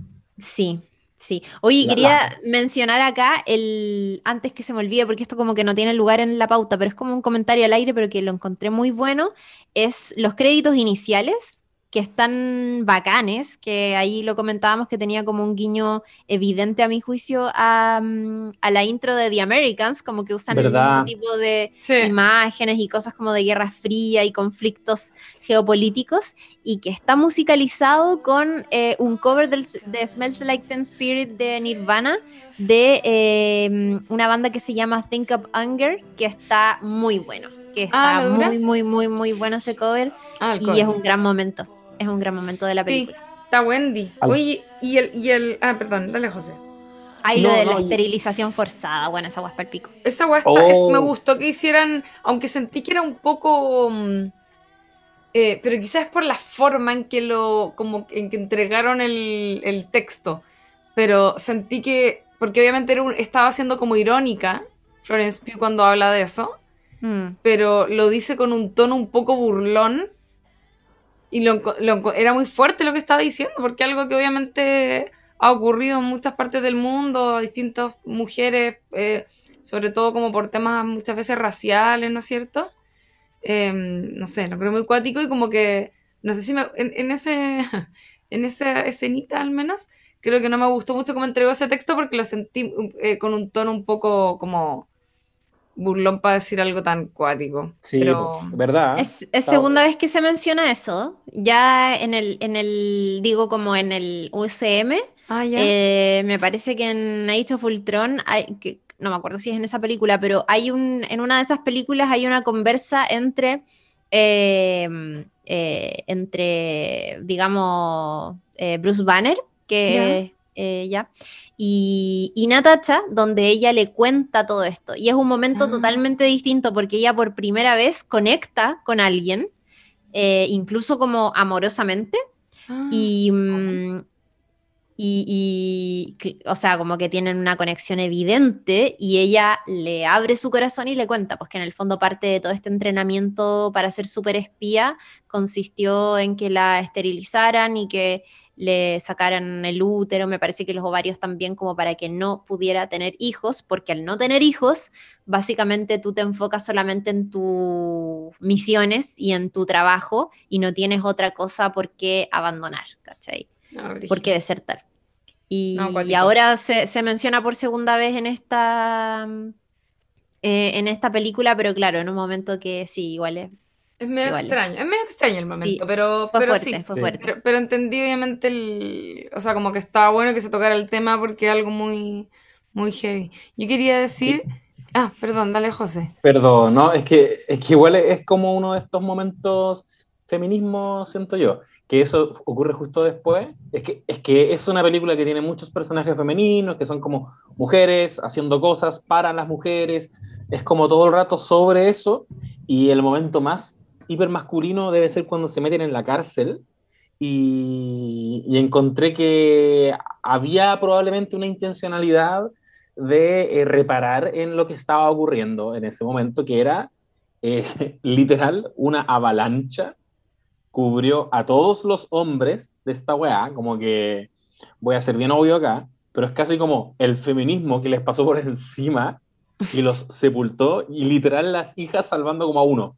Como weón, papá, vente con nosotros, súbete a nuestro helicóptero. Y el weón era evidentemente un wea, pues, era, era, de hecho quizás también yo creo que por eso es medio chocante, como lo primero que les dice es como, ah, está ahí con la regla parece, ¿eh? Y, y, ahí ella le tira esa respuesta, pero no había pensado en lo que decís tú, que, que es muy real, pues como la posibilidad de que sea trigger. Sí, es que eso, eso me, exactamente, eso me pasó, que es como, Uf, como que lo encuentro un poco fuerte la forma, porque es como mm. si alguien que, no sé, ha vivido alguna situación así, los, como que escucha eso, siento que suena medio extraño. Pero filo, es como, fue un momento medio desafortunado, creo. Ahora, a mí, es verdad que era saco ese personaje, pero, oye, puta que me lo encontré tan chistoso y me da risa que como que además tenían con la, con Rachel Weisz, eh, los personajes, como que tenían, como que igual tenían onda, ¿cachai? Porque habían sido como esposos falsos. Entonces, eran como California. Sí, están como todo el rato medio pinchando. Lo encontré muy chistoso. Oigan, me. Al final aparece Elaine. Oye, sí, weón. ¿Es, ¿Es, un personaje? Es un personaje. ¿Viste la escena post-crédito? Pero José, hasta yo sabía que tenía que adelantar. Fallé, fallé como ñoño, qué tonto. Yo muy como, obvio que aquí terminó la película, empiezan los créditos. Adiós, no hay nada más después de esto, fin de la película. Me voy a comer, adiós. Chao. Hoy, me he quedado esperando post créditos en weá, nada que ver, y no me quedé en esta. Sí, hay una escena cortita eh, donde vemos a... ¿Te la cuento? ¿O quieres verla? ¿Qué, ¿qué hacemos? Cuéntala. la cuento ya. Eh, vemos la escena, vemos una escena post créditos donde aparece eh, Yelena tiempo después. Claro, como en el presente. claro, en un auto conduciendo como entre bosquecitos y cosas así y va con un perro. Ella en algún momento de la película le dice a su hermana que lo que quiere después de que termine la misión es tener un perro. Vemos que finalmente la misión terminó, probablemente logró liberar al resto de las viudas y, mm, adquirió cierto eh, un perrito al que está criando y cosas así. Y llega entonces a visitar la tumba de, mm, eh, de su hermana, que dice como a eh, Natacha Romanoff, hermana, vengadora y como hartas cosas, y tiene eh, como unos peluchitos, unas florcitas y cosas por el estilo, y de pronto irrumpe un personaje que me parece que es como con un estornudo o un carraspeo. Sí, está como resfriada. Sí. Mm, y entonces nos muestran a Julia Louis Dreyfus, que que llegó al UCM también, ¿podéis creerlo? Lo encuentro heavy que haya llegado eh, ahí porque, puta, pedazo de actriz y que además, no sé, súper querida. Y, mm, y, bueno, ahí e, ese personaje que interpreta Julia Louis Dreyfus se mm, incorporó al UCM, se presentó por primera vez hace este año en la serie Falcon y el Soldado de Invierno. Se llama Valentina Lafontaine Em, y lo que sabemos de este personaje es que eh, está trabaja ahí con ciertos espías y personas como con ciertas habilidades especiales. Em, y lo que se nos da a entender ahí es que Yelena lleva un tiempo trabajando con ella y lo que hace Valentina eh, es mostrar, decirle como quieres, eh, como, como básicamente vengar la muerte de tu hermana porque acá tengo al culpable. Y le muestra un iPad y en el iPad sale la foto de Clint Barton, más conocido como Hawkeye. Eh, ¿Y, es, realmente el que la mató? Es que eso es lo más ah, interesante porque sí se sabe y no la mató. Eh, de hecho, e, esto, eso está súper loco porque para quienes recordarán lo que ocurrió en Endgame, eh, va eh, Hawkeye con Natacha, que son hermanos así de la vida, partners absolutos, son familia de alguna u otra manera también, y ellos se van en, este, en esta misión al, al planeta Bormir, donde eh, tienen que uno de los dos debe morir para poder obtener la gema, una de las gemas del infinito. Y Clint quería sacrificarse, pero Natacha le dice, no, weón, tú tenés familia, tenés hijos, yo no tengo a nadie, eh, debo ser yo. Y Clint le insistía y que quería ser él, que quería ser él, pero en una maniobra Natacha logra burlar, ¿cierto?, las habilidades de su eh, compañero y entonces termina sacrificándose ella. Pero eso solo lo sabe Clint porque no había nadie más, o sea, no, no había otro Avenger ahí presente, ¿cachai? Claro. me, acuerdo, eh, perfecto, me acuerdo perfecto. ¿Te acordáis? Hawkeye es, un loco que tiene como un arco y una flecha. Sí. Eh, exacto. Exacto. Exacto. Y qué, buena entonces porque eh, intuyo que la incorporación de, de, esta nueva Black Widow va a ser muy en la línea de cómo fue la original, porque es como desde el antagonismo. O sea, va, va a creer por error, por error que este buen la mató, eso la va a hacer llegar a los Avengers y va a ser como buena onda, yo no la maté, únete a nuestro equipo y, y bacán. Oye, no vi a mi segunda señora, qué falta de respeto de mi parte. Qué falta de respeto, imagínate. Valentina Alegra de Fontaine. La amo, qué bacán. Pero claro, claro, porque tú mencionaste hace un rato la tumba de, de, Black Widow del personaje Scarlett Johansson y yo me quedé pensando, ¿qué tumba? Bueno, hay algo que no noté. y, eso sí, en el cierre para mí, en mi cierre de película, eh, la, me gustó igual el guiño al arbolito al final, que es como las características del árbol donde supuestamente enterraron a la mamá de, de Natasha Romanoff. El, el villano le dice, como ah, está enterrada en un árbol que da. Tenés este razón. Y, y, en el nombre, en la lápida dice nadie, desconocida, porque no era nadie, jajajaja. Ja, ja, ja. Y al final. razón, no me había dado cuenta de eso, sí. Sí, y fue como, mira, ahí quizás está la madre de ella. Eh, bonito, bonito gesto. Oye, qué buena. Sí. Oigan, otro, otro dato al pie de página. El personaje de em, David Harbour Alexei Shostakov, que es el Red Guardian, existe en el universo de Marvel. Es un superhéroe, el Guardián Rojo o Capitán Rusia. Yo no tenía idea.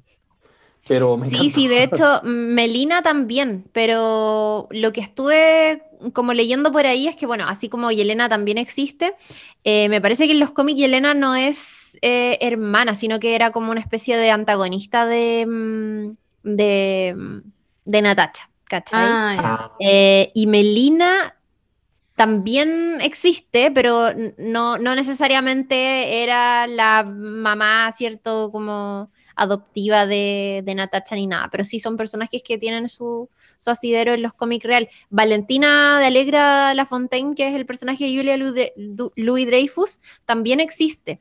Y, mm, y seguramente la vamos a seguir viendo. Pues ahora, eh, de hecho, justo hoy en la tarde se publicó una entrevista que le hicieron a Victoria Alonso, que ella es una mm, eh, productora de cine argentina que hoy día ostenta el cargo de vicepresidenta ejecutiva de Marvel Studios, que son muy bacán. Y, la entrevistaron en, en, Variety a propósito de como Black Widow, el impacto, los discursos que se están entregando y qué sé yo. Eh, ella, Victoria Alonso siempre habla de los discursos como que les interesa contar en las próximas películas y confirmó que en lo que queda del año deberíamos estar viendo dos nuevas series del UCM. Una de ellas es la serie de Hawkeye, que es la serie de, de este personaje, que el año pasado, a fines del año pasado, ya confirmó la participación de Florence Pugh en esta historia. Entonces es muy probable que se vayan a encontrar ahí.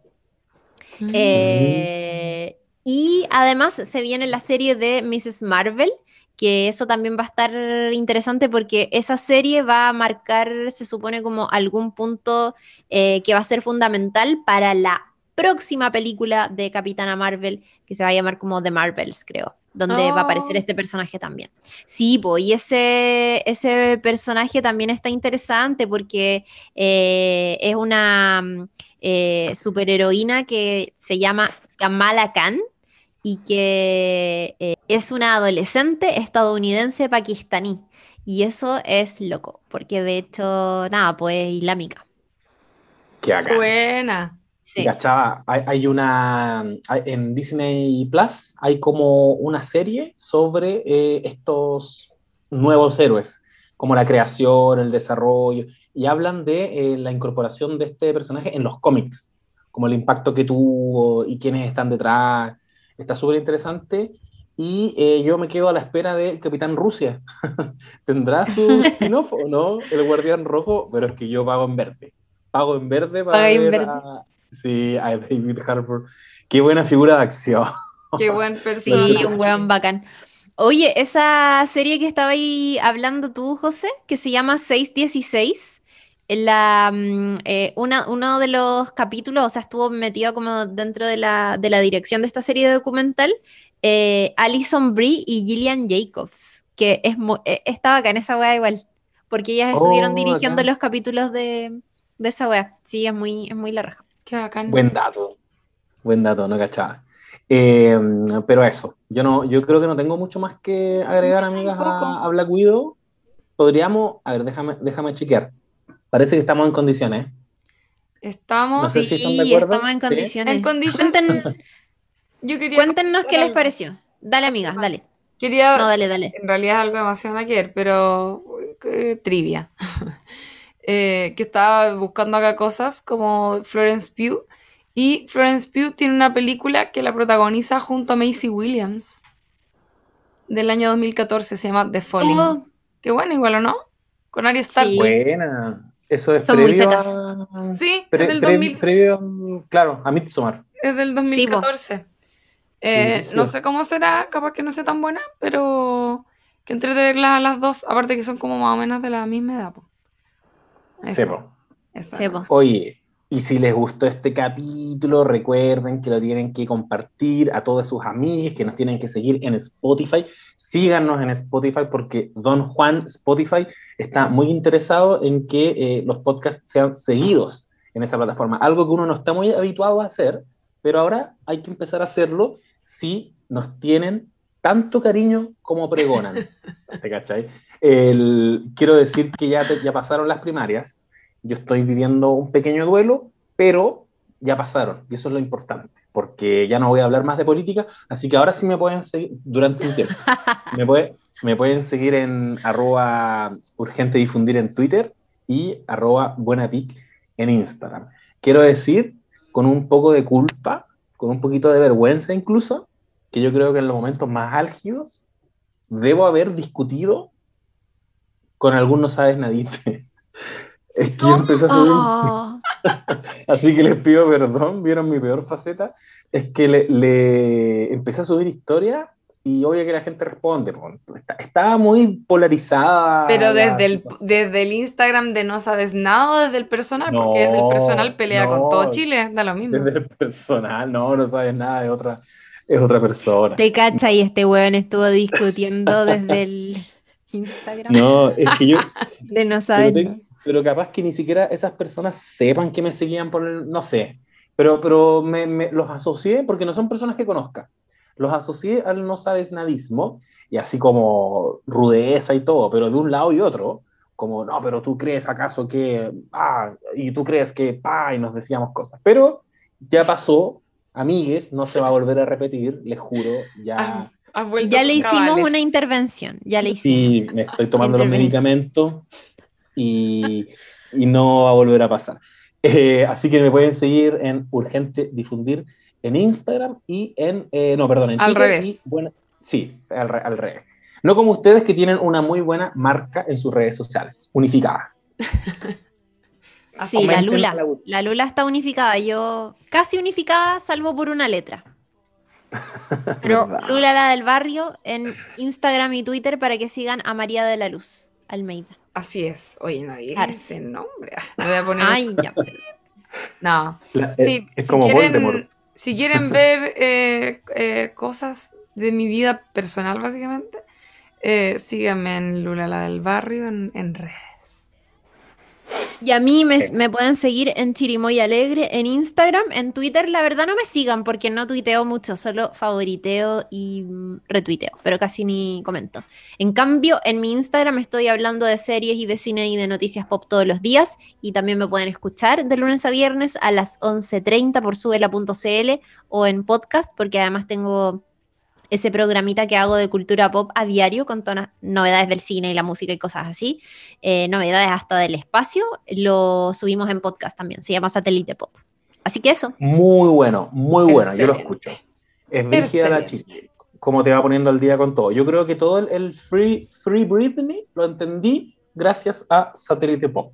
¿Eso lo eh, estás diciendo en serio? ¿En verdad me escuchaste? O... Lo digo ah, genuinamente. Porque yo, ahí sí que ese es, como, ese es como el lugar de la cultura pop al que, el que me hace sentir más boomer. Es como Britney Spears, Free, Free Britney, o no lo puedo ni pronunciar, el, el, boomer. Ahí fue como, no, yo quiero entender estas cosas. Quiero, quiero conversar sobre esto. Entonces caché que la chile lo había explicado y fue como, oh, buena, ya, entendí todo. Rudísimo, rudísimo. Rudísimo, rudísimo. Pero eso, eso pueden, pueden eh, seguir a la Chiri en Satélite Pop y bueno, y ahí seguirnos en nuestras cuentas, tiramos la talla. Y como pueden ver, estas últimas semanas ya llevamos dos capítulos sagradamente publicados eh, de manera semanal. Estamos en esas, así que no dejen de escucharnos, no dejen de seguirnos y como una pista, empiecen a ver cosas de eh, Ben Stiller. Traten de revisar su filmografía, su Walter Mitty, no sé, ahí la dejo. Absolutamente. Que estén muy bien, coméntenos el capítulo que les pareció y todas esas cosas porque siempre les estamos leyendo. Eso. Adiós. Adiós a todos. Un besito. Chao. Chao. chao.